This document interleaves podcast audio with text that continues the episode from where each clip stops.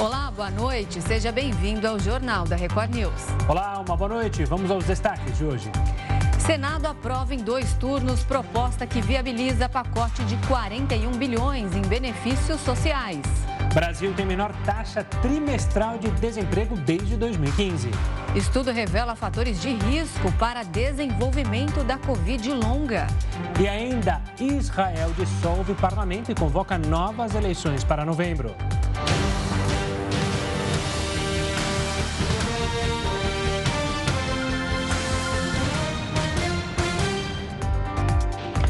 Senado aprovou nesta quinta-feira o substitutivo da PEC dos combustíveis, que eleva os valores do Auxílio Brasil e do Vale Gás e também cria um benefício a caminhoneiros. A repórter Renata Varandas está lá em Brasília e tem mais detalhes sobre a proposta. Boa noite, Renata.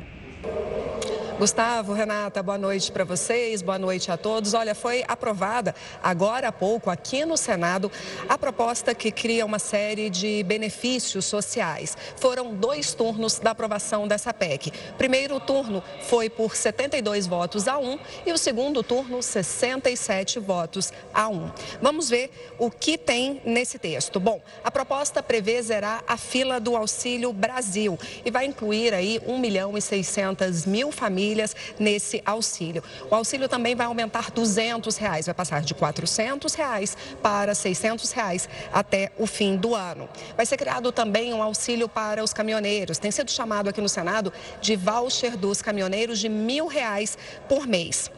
O Vale Gás também vai ser ampliado. As famílias carentes vão receber 120 reais a cada dois meses. Foi criado também hoje, aqui em cima da hora, um auxílio para taxistas. E aí foi disponibilizado para esse auxílio 2 bilhões de reais, mas, mas a gente não sabe exatamente quanto cada taxista vai receber, porque aí vai depender de um cálculo da quantidade de motoristas. E também foram destinados 500 milhões de reais para o programa Alimenta Brasil, que é um programa que compra aí é, alimentos de pequenos agricultores. Bom, ao todo, o impacto dessas medidas totaliza pouco mais de 41 bilhões de reais. Lembrando que essas medidas só valem até o dia dia 31 de dezembro e a PEC ainda precisa passar pela Câmara, votação em dois turnos. Renata e Gustavo.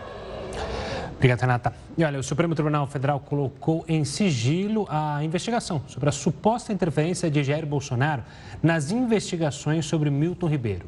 O ex-ministro da Educação foi preso na semana passada na Operação Acesso Pago e solto por decisão do Tribunal Regional Federal da Primeira Região. A Polícia Federal investiga corrupção e tráfico de influência no Ministério da Educação. O processo foi para o Supremo porque Milton Ribeiro citou o presidente em uma conversa por telefone com a filha. Ribeiro disse ter sido informado por Bolsonaro de que poderia ser alvo de busca e apreensão. E o Tribunal Superior Eleitoral decidiu hoje que o limite de gastos das campanhas eleitorais será o mesmo de 2018. Os valores serão atualizados pela inflação.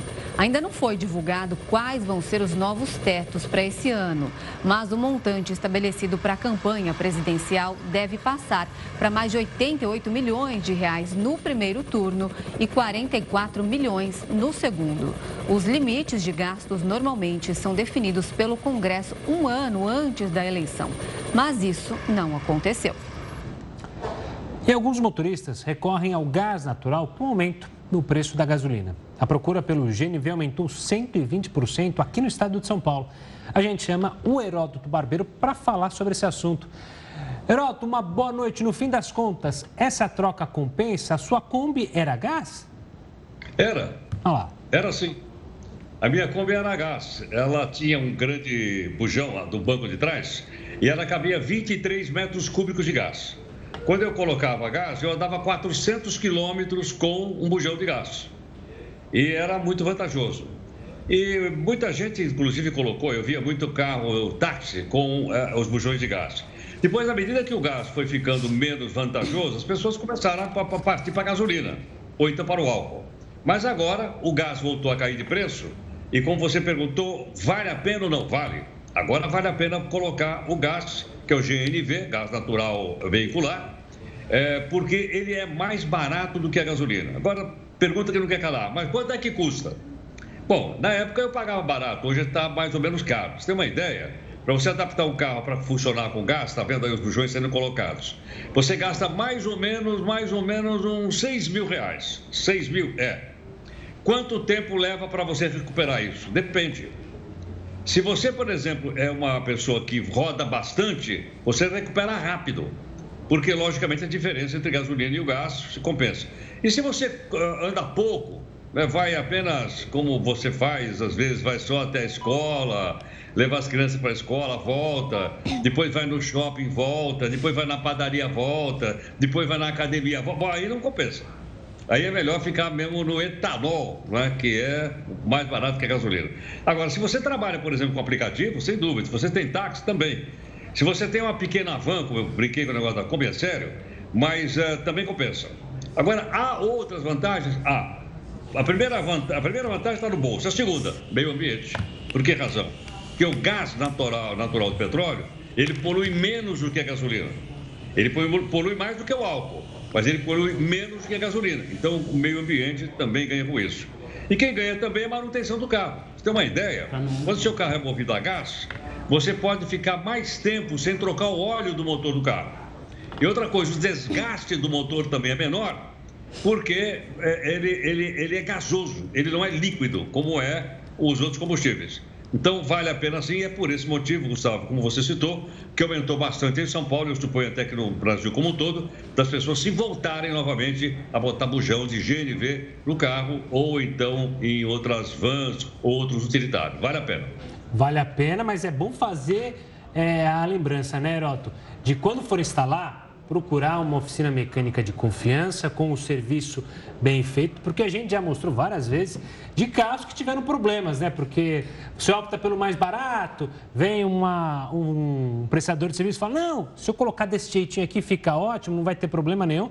E aí o barato sai caro, né, Heroto? É, e o perigo, sabe qual é? Você comprar um bujão usado, que muitas vezes está jogado no ferro velho. Aí, não, eu dou uma guaribada nele e boto no seu carro. E o bujão precisa tomar o máximo cuidado, porque a pressão ali é muito forte. E a gente já mostrou mais de uma, mais de uma vez aqui na nossa programação de carros que explodiram porque o bujão não era de boa qualidade. Você tocou no ponto central. Exato. Heroto, daqui a pouco você volta para falar sobre outro assunto aqui no Jornal da Record News, combinado? Exato. E a taxa de desemprego caiu para o menor nível desde 2015. A renda média do brasileiro também foi reduzida. Em novo levantamento, o IBGE revelou que a taxa de desemprego no trimestre de março a maio deste ano ficou em 9,8%, o que representa pouco mais de 10 milhões e meio de pessoas desempregadas. Este é o menor patamar em cinco anos. O índice é 1,4 ponto percentual menor do que os 11,2% registrados no trimestre que terminou em fevereiro.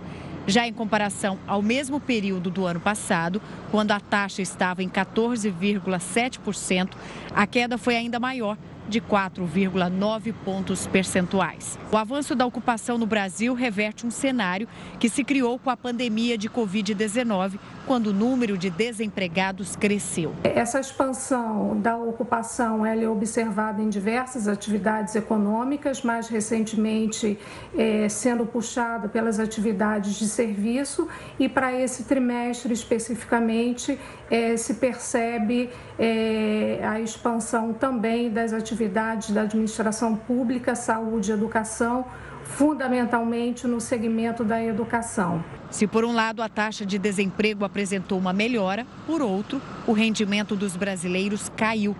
Ainda de acordo com o levantamento do IBGE, a renda média no último trimestre foi de R$ 2.613, o que representa uma queda de 7,2% com relação ao mesmo período do ano passado, quando ficou em R$ 2.790. E mesmo com mais de 10 milhões de desempregados nos últimos 12 meses, o Brasil registrou mais de 6 milhões e 100 mil de pedidos de demissão.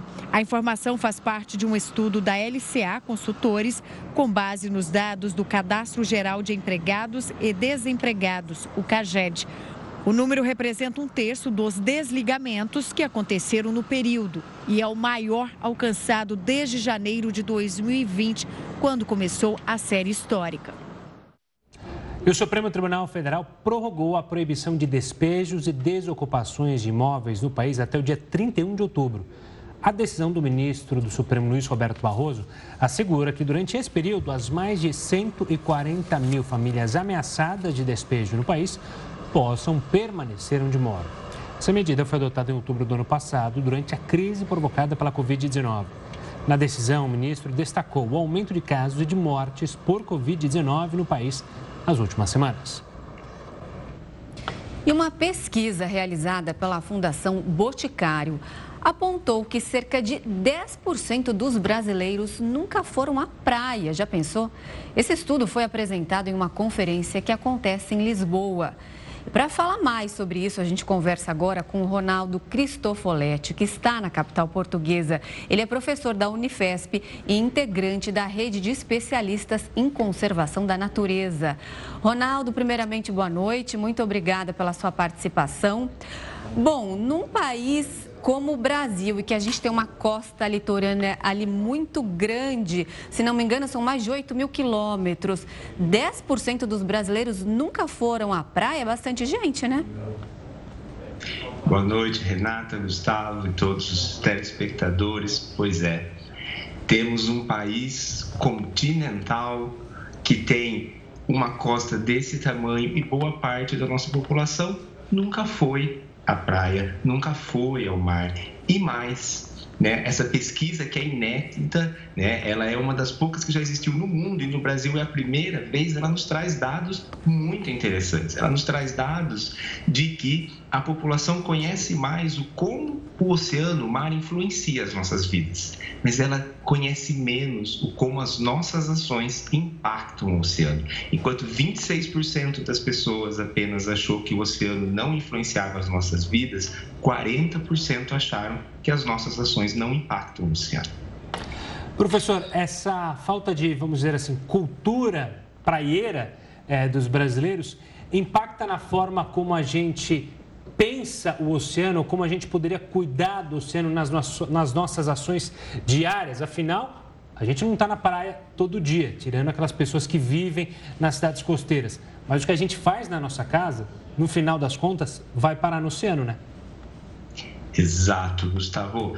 Você definiu um conceito-chave do momento, é o chamado cultura oceânica, que é compreender a nossa relação com o oceano. E para isso, a gente não precisa estar na praia. Estando perto do mar ou longe do mar, no interior do país, todos nós estamos conectados ao oceano. Aquele lixozinho que eu descarto incorretamente na rua, em algum lugar, ele vai parar num córrego, num rio, e esse rio vai levar para o oceano. As roupas sintéticas que a gente colava na máquina de lavar, elas soltam fibras pequenas de plástico que não ficam nos filtros da máquina de lavar e pelo esgoto vão parar nos rios e por sua vez nos oceanos. Então, todas as nossas ações, de alguma forma, elas estão relacionadas à escolha dos peixes que a gente consome. Será que nós estamos consumindo peixes que são peixes que beneficiam a pesca artesanal, as comunidades tradicionais que não estão sendo sobreexplorados. Então tem bastante que a gente pode é, conhecer e trabalhar independente de estar na praia.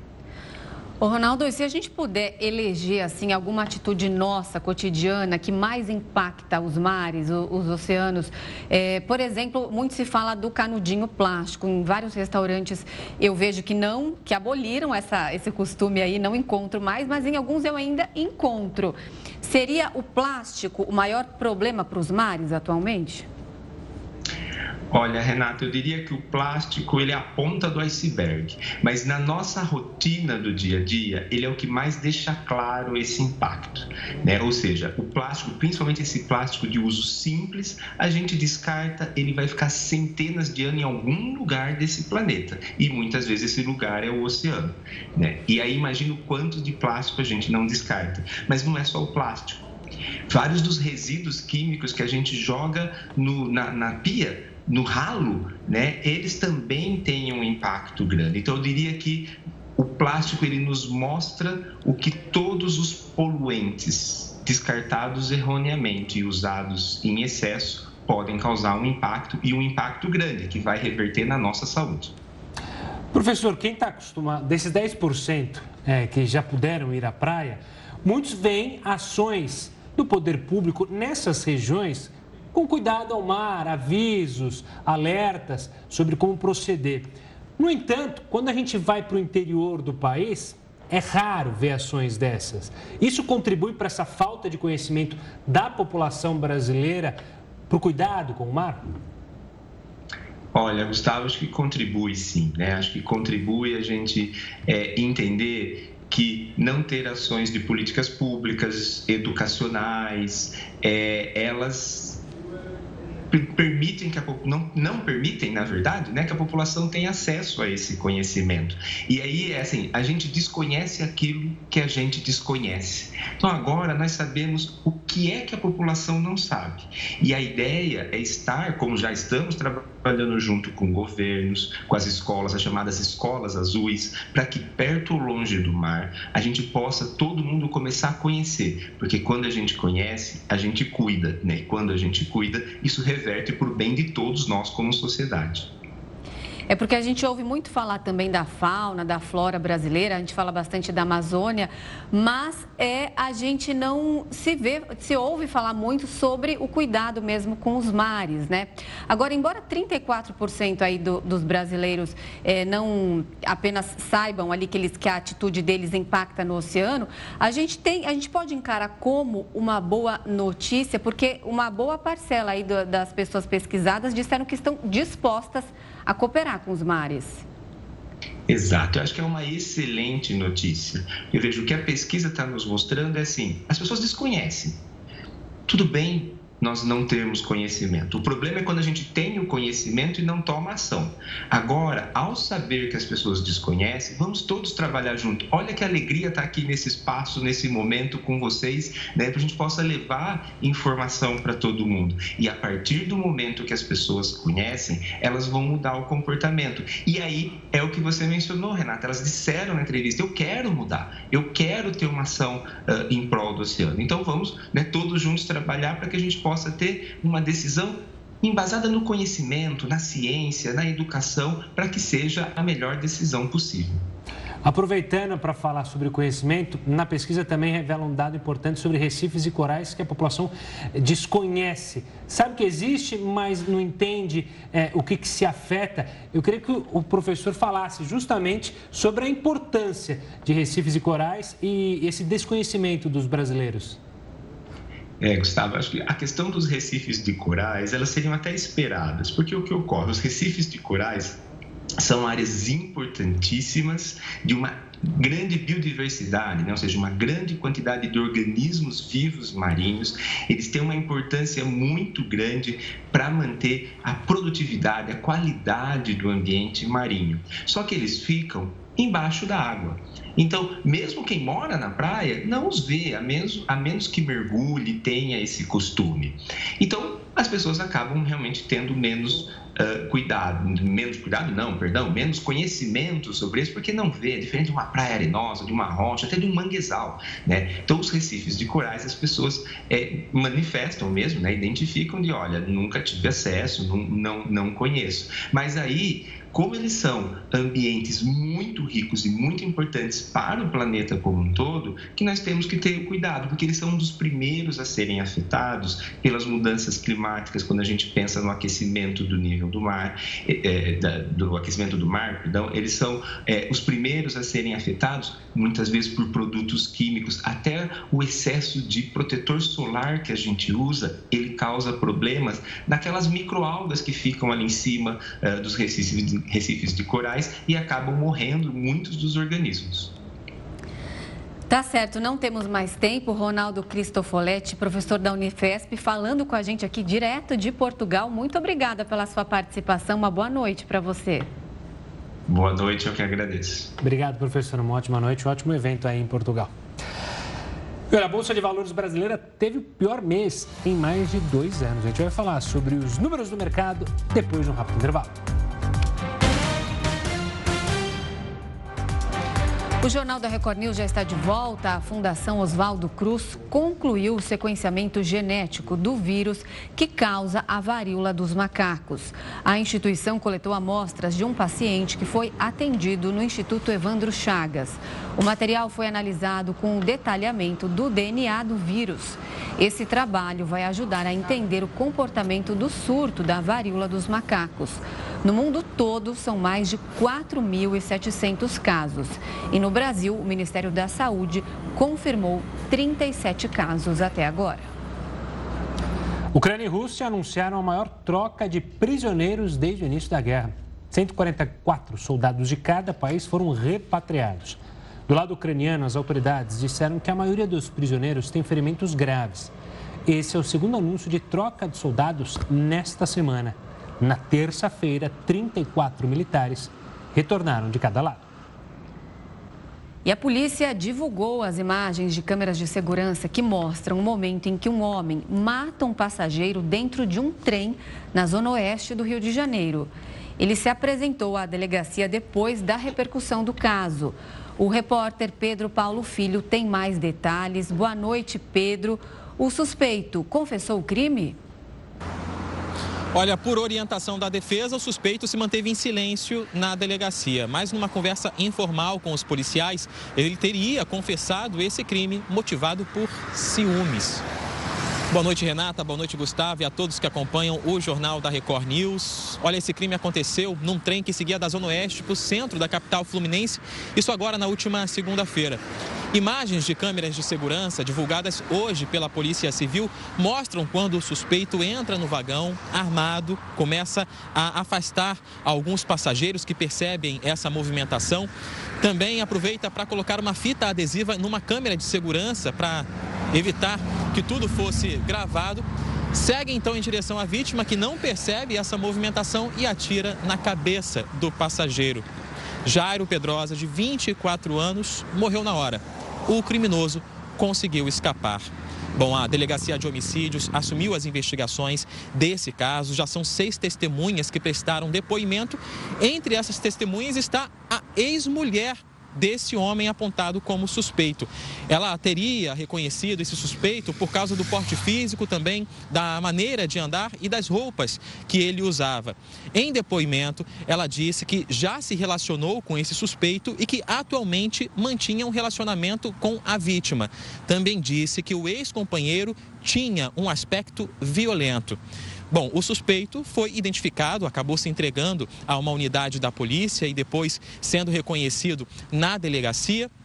Ele foi identificado como Hugo Azevedo, de 36 anos. A Justiça do Rio, inclusive, já pediu a prisão, decretou, inclusive, a prisão temporária dele, que agora responde pelo crime de homicídio qualificado, por motivo fútil e sem chance de defesa à vítima.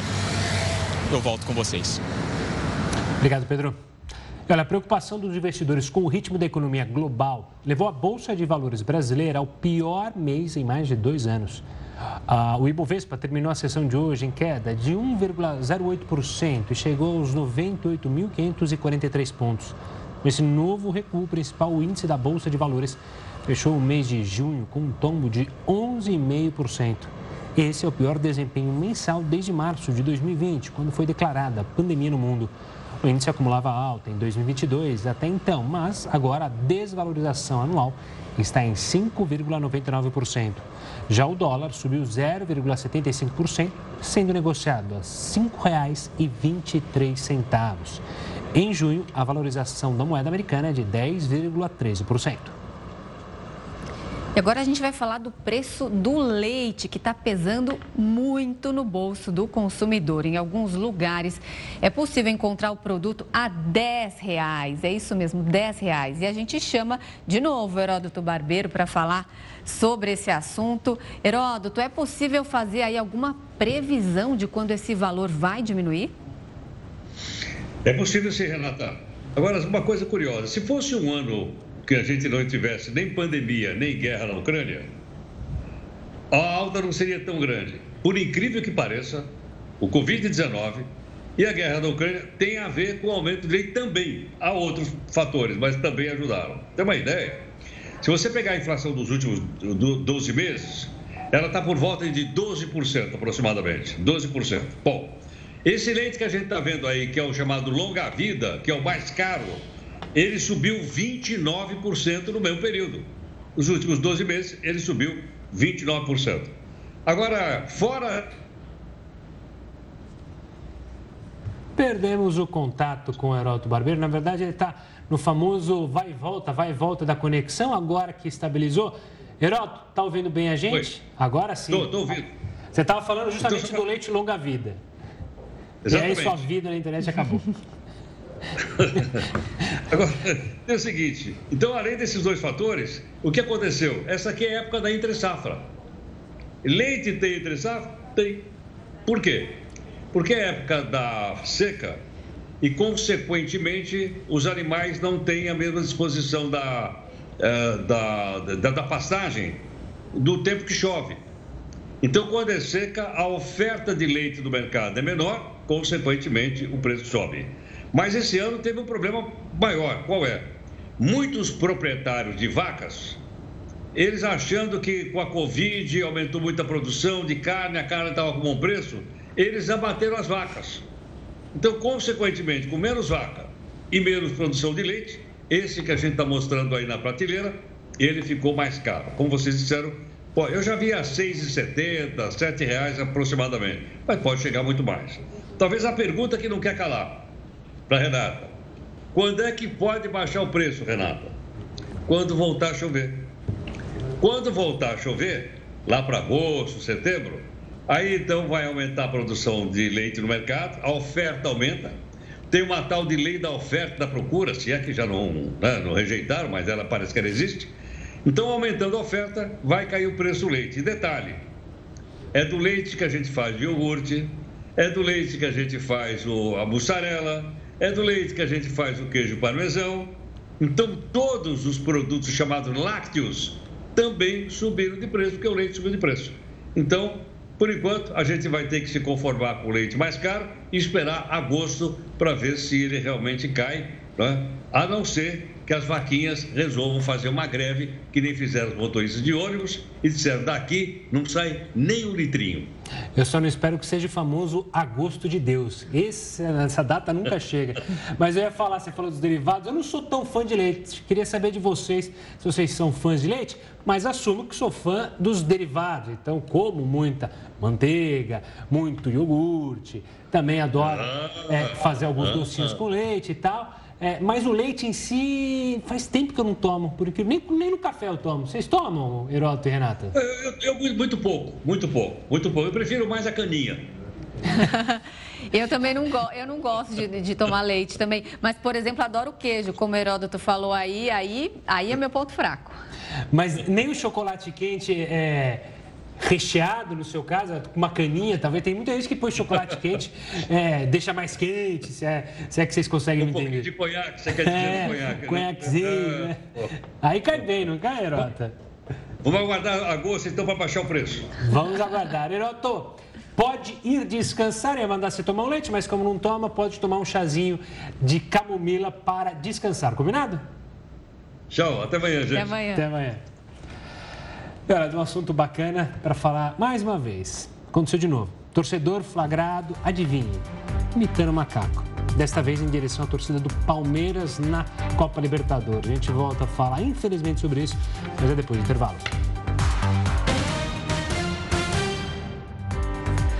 O governo de São Paulo decidiu esperar para fazer o reajuste dos pedágios nas rodovias do estado.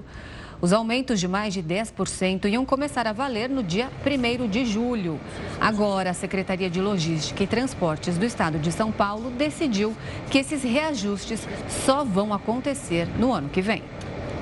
E ainda em São Paulo, Procon constatou uma redução média de 30 centavos nos preços cobrados pelo litro da gasolina nos postos do estado.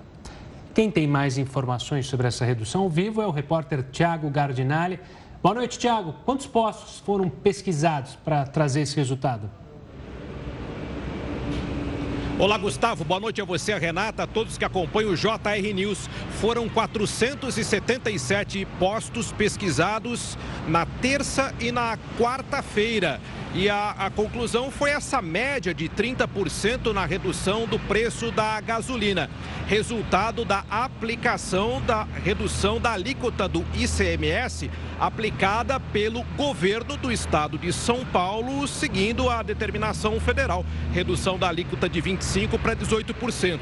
Nós estamos em um posto aqui da zona norte de São Paulo para verificar na bomba os novos valores dos combustíveis. Então, por exemplo, aqui nesse posto, a gente observa preço da gasolina 6,4 a gasolina aqui estava aproximadamente 6,7, 6,8. Então, uma redução é, de 30 centavos.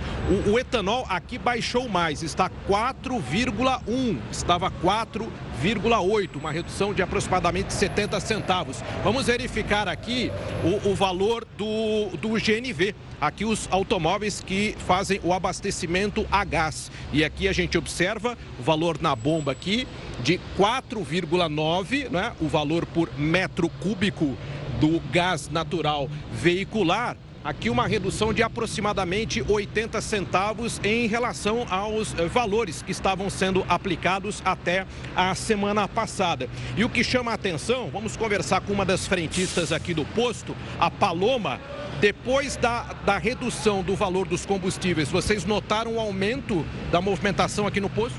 Sim, teve bastante aumento, principalmente os carros de aplicativo. Eles vêm abastecer bastante, o GNV abaixou bastante, a gasolina e a movimentação está muito grande. Quer dizer, nós registramos aí, né, algum tempo atrás, as filas, a preocupação com o aumento dos combustíveis. Sim. E agora com a redução, principalmente, como você disse, motoristas de aplicativos, taxistas Sim, tá também, estão aproveitando para encher o tanque. Sim, para encher o tanque, sair com o tanque cheio para valer a pena, né? Sair com o tanque cheio, aproveitar o preço, que tá bom, combustível é bom, é confiável, pode vir, gente. Tá ótimo. Certo, aí a frentista aproveita até para fazer a propaganda. Chama lá os âncoras da Record News, né? Para eles virem abastecer aqui também, aproveitar o valor vir, baixo gente, aqui, né? abastecer aqui, aqui Gustavo, a Renata. O carro na bomba aí, aí, enche o tanque, sai de tanque cheio. Aí, olha aí a frentista simpática fazendo propaganda e a gente observa aqui a movimentação dos automóveis e principalmente de NV, né? Que teve a maior redução do valor aí do metro cúbico. As pessoas que estão aproveitando então para fazer o abastecimento após a redução da alíquota do ICMS. Uma boa notícia, depois de várias notícias ruins, não é, Gustavo e Renata? Da correria, da preocupação do aumento dos combustíveis, o repasse agora nas bombas da redução da alíquota do ICMS. Tá certo, Tiago, mostrando para a gente em loco aí os preços dos combustíveis. Muito obrigado, um ótimo trabalho para você. E a Comebol abriu um processo disciplinar contra o Cerro Portenho depois que um torcedor foi flagrado imitando um macaco na direção de torcedores brasileiros. E isso aconteceu no jogo entre a equipe paraguaia e o Palmeiras pelas oitavas de final da Libertadores. A partida foi disputada em Assunção. O torcedor faz os gestos para os palmeirenses e bem na frente da polícia. Em nota, o Palmeiras repudiou as manifestações racistas e cobrou providências das autoridades. O clube paraguaio também lamentou o episódio e informou que vai tomar medidas para identificar e punir o torcedor. Essa semana, três torcedores do Boca Juniors, a gente mostrou aqui, eles foram presos por terem feito gestos racistas e um gesto nazista no jogo contra o Corinthians. Em São Paulo, dois deles pagaram fiança e foram soltos. Bom, o governo federal mandou a Força Nacional à Terra Indígena do Alto Rio Guamá, no Pará. As tropas vão apoiar ações da FUNAI e devem permanecer na área por pelo menos 90 dias. Os militares devem garantir a segurança na região. Até recentemente, essa terra indígena era utilizada como um lixão pela prefeitura da cidade de Garrafão do Norte. O descarte de lixo foi proibido depois que o Ministério Público Federal entrou com uma ação na justiça. Quase 2 mil indígenas de três povos vivem na região. E o governo de Israel dissolveu oficialmente o parlamento, levando o país à quinta eleição em menos de quatro anos. A população vai às urnas para decidir o novo primeiro-ministro no dia 1 de novembro. O atual premier, Naftali Bennett, anunciou que não vai concorrer nas próximas eleições. Quem assume o governo temporariamente é o ministro das Relações Exteriores. E essa reviravolta política pode permitir o retorno de Benjamin Netanyahu ao poder. Um estudo revelou os fatores de risco para o desenvolvimento da Covid longa. O Jornal da Record News volta já. E o Jornal da Record News está de volta para falar sobre a taxa de desemprego aqui no Brasil, que atingiu o menor nível desde 2015. E a gente chama agora Jefferson Mariano, que é professor de economia da Faculdade Casper Libero e pesquisador do IBGE. Boa noite, Jefferson. Bom, é a primeira vez aí desde a, a, desde 2015, desde 2015, 2016, que a taxa de desemprego deixa de rodar aí na casa dos dois dígitos. É uma boa notícia. Ao mesmo tempo, ainda são 10 milhões e meio de desempregados. Então, para que lado a gente olha, hein?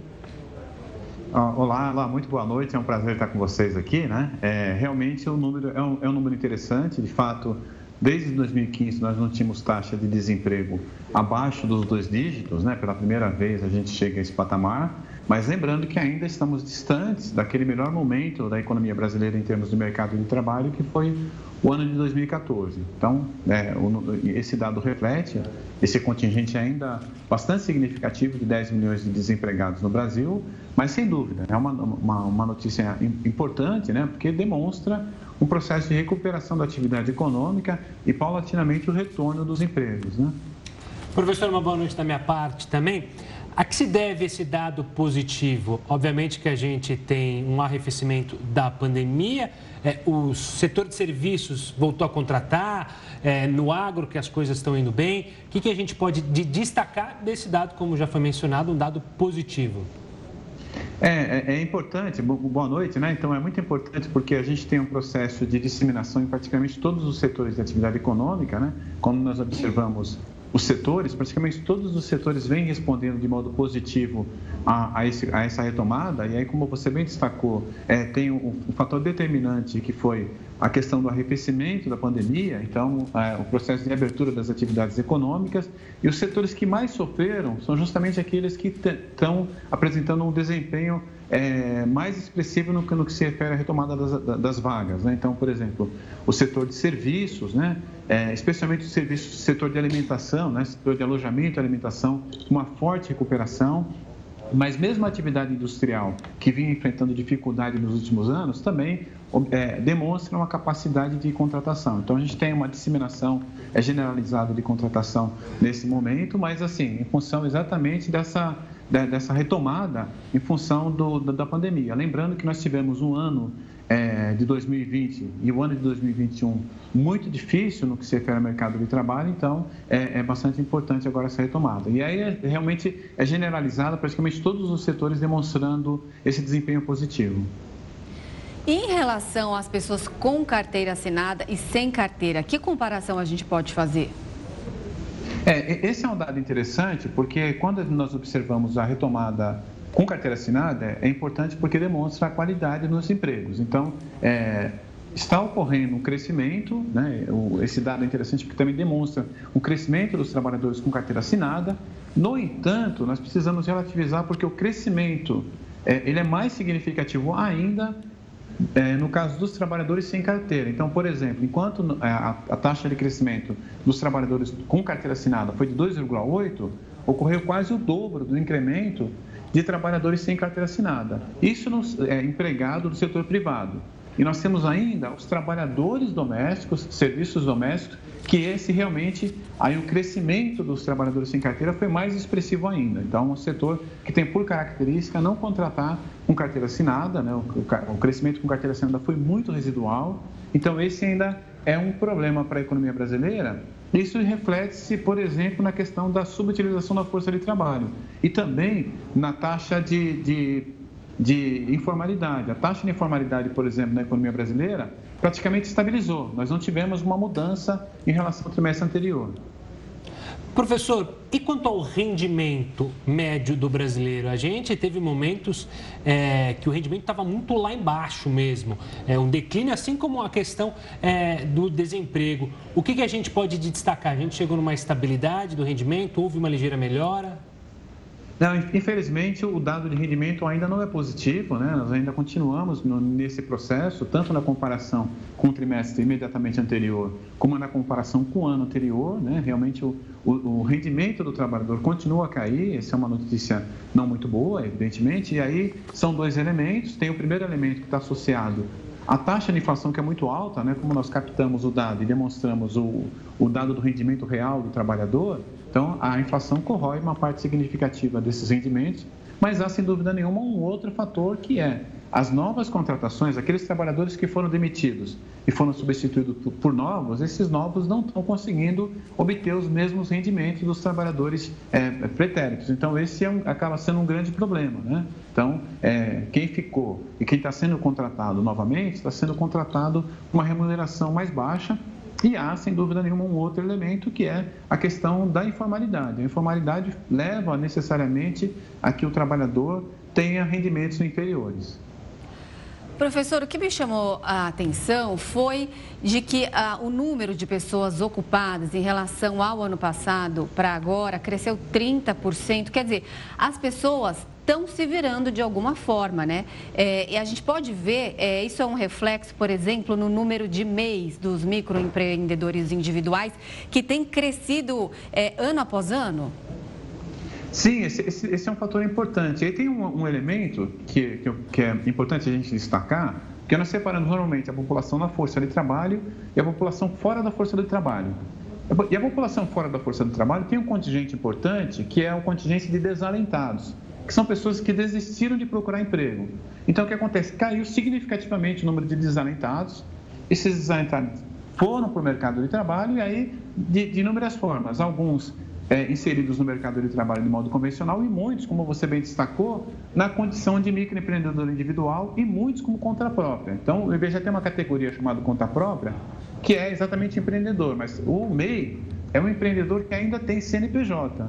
Nós temos um contingente enorme de pessoas conta própria que não tem CNPJ, ou seja, que não consegue singularizar. Então, é um número bastante expressivo e é, é infelizmente, é o caminho pelo qual nós temos a recuperação da atividade econômica.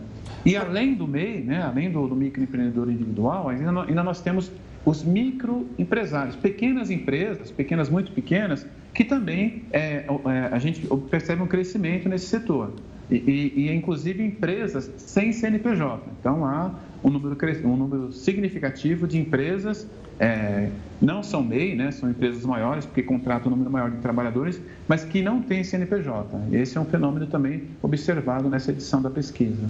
Professor, nosso tempo está acabando, mas eu queria fazer uma última pergunta rapidamente sobre as perspectivas. Quais são as perspectivas? A gente já falou, né, a inflação está alta, o Banco Central já admite que não vai atingir a meta. Como isso pode afetar justamente o mercado de trabalho? É, é o, o, problema do mercado de trabalho brasileiro realmente tem, tem um, um, fato associado à inflação, né? Enquanto a inflação estiver num patamar muito elevado, há um, um, constrangimento com relação à capacidade de consumo e alguns setores são afetados. Então, especialmente comércio, serviços, que têm uma capacidade grande de oferecer emprego, eles têm uma dificuldade de expansão. Então, realmente, é, as condições macroeconômicas é que vão ditar a capacidade do mercado de trabalho recuperar-se de uma forma um pouco mais intensa. Jefferson Mariano, professor de economia da Casper Libero, muito obrigada pela participação aqui conosco. Volte sempre, uma ótima noite. Eu que agradeço, foi um grande prazer estar com vocês. Prazer é nosso, professor. Ótima noite. Um novo estudo feito com base em dados do Reino Unido mostra quais são as pessoas que têm mais chances de ter a Covid longa.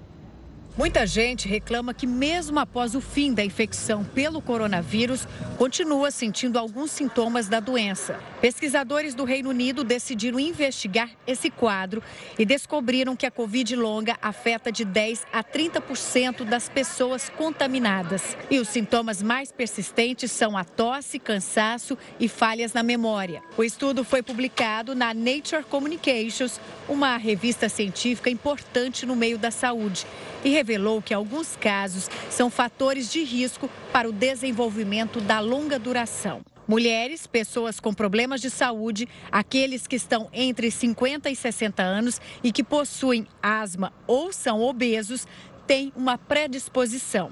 O levantamento também identificou que a Covid longa é definida quando se tem um ou mais sintomas de Covid-19 quatro semanas após a infecção.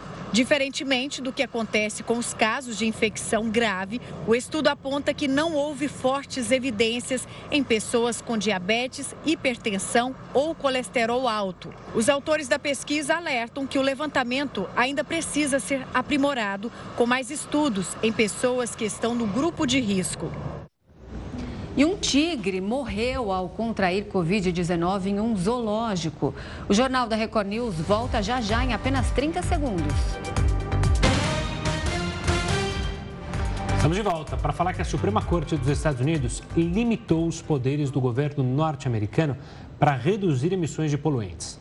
Por seis votos a três, os magistrados decidiram que a Agência de Proteção Ambiental não pode limitar a emissão de carbono das centrais de energia do país. Eles analisaram uma ação apresentada pelo estado da Virgínia Ocidental, que depende do carvão na produção de energia. A decisão atrapalha os planos do presidente Joe Biden para reduzir os efeitos da mudança climática. E um tigre siberiano morreu depois de ser diagnosticado com a Covid-19. Ele tinha 14 anos e vivia no zoológico de Columbus, no estado norte-americano de Ohio. Júpiter, como era chamado, faleceu no último domingo. Segundo os funcionários da instituição, ele tinha desenvolvido uma pneumonia ao ser infectado com o coronavírus. A equipe informou que percebeu a doença no dia 22 de junho, quando o animal começou a se recusar a comer e a se mover. Ainda segundo o zoológico, ele tinha uma doença crônica, o que o deixava ainda mais vulnerável à Covid-19. O carnaval de rua em julho pode ser cancelado pela Prefeitura de São Paulo. De acordo com o prefeito Ricardo Nunes, o evento só vai acontecer se alguma empresa patrocinar a festa. A prefeitura, bom lembrar, abriu um edital para receber as propostas, propostas de patrocínio. Os lances poderão ser feitos a partir de 6 milhões de reais e as empresas interessadas têm até o dia 7 de julho para se inscrever. E o retorno de Hong Kong ao controle de Pequim completa 25 anos esta semana. Em um discurso, o presidente chinês afirmou que o território renasceu das cinzas. Depois de cinco anos, Xi Jinping voltou à ilha em uma viagem de dois dias para participar das celebrações pela devolução ao Partido Comunista. A região foi colônia do Reino Unido durante 156 anos e voltou ao comando da China em 1 de julho de 1997. Acompanhado da esposa, o presidente foi recebido por estudantes com faixas patrióticas e buquês de flores. Em um evento nesta quinta-feira, o líder chinês diz que Hong Kong superou desafios e ainda exaltou a autonomia política do território em relação a Pequim. Os fatos mostram que a política, um país, dois sistemas, tem forte vitalidade. Ela pode garantir prosperidade e estabilidade ao longo prazo em Hong Kong e salvaguardar o bem-estar dos compatriotas daqui. A presença de Xi Jinping na ilha é uma forma de demonstrar o domínio do Partido Comunista sobre a cidade, depois de o governo reprimir uma série de manifestações anti-Pequim intensificadas em 2019. A pandemia também foi citada pelo presidente com preocupação. O governo chinês emprega a política de Covid-0 conforme casos da doença registram alta. A ida do próprio líder a Hong Kong foi a primeira viagem dele para fora da China continental em dois anos e meio. Diante das restrições sanitárias e da repressão a opositores, as tradicionais manifestações pacíficas não tomaram as ruas da ex-colônia britânica. O Jornal da Record News fica por aqui. Obrigada pela sua companhia. Tenha uma ótima noite. Fique agora bem acompanhado com News às 10 com a Risa Castro. E até amanhã.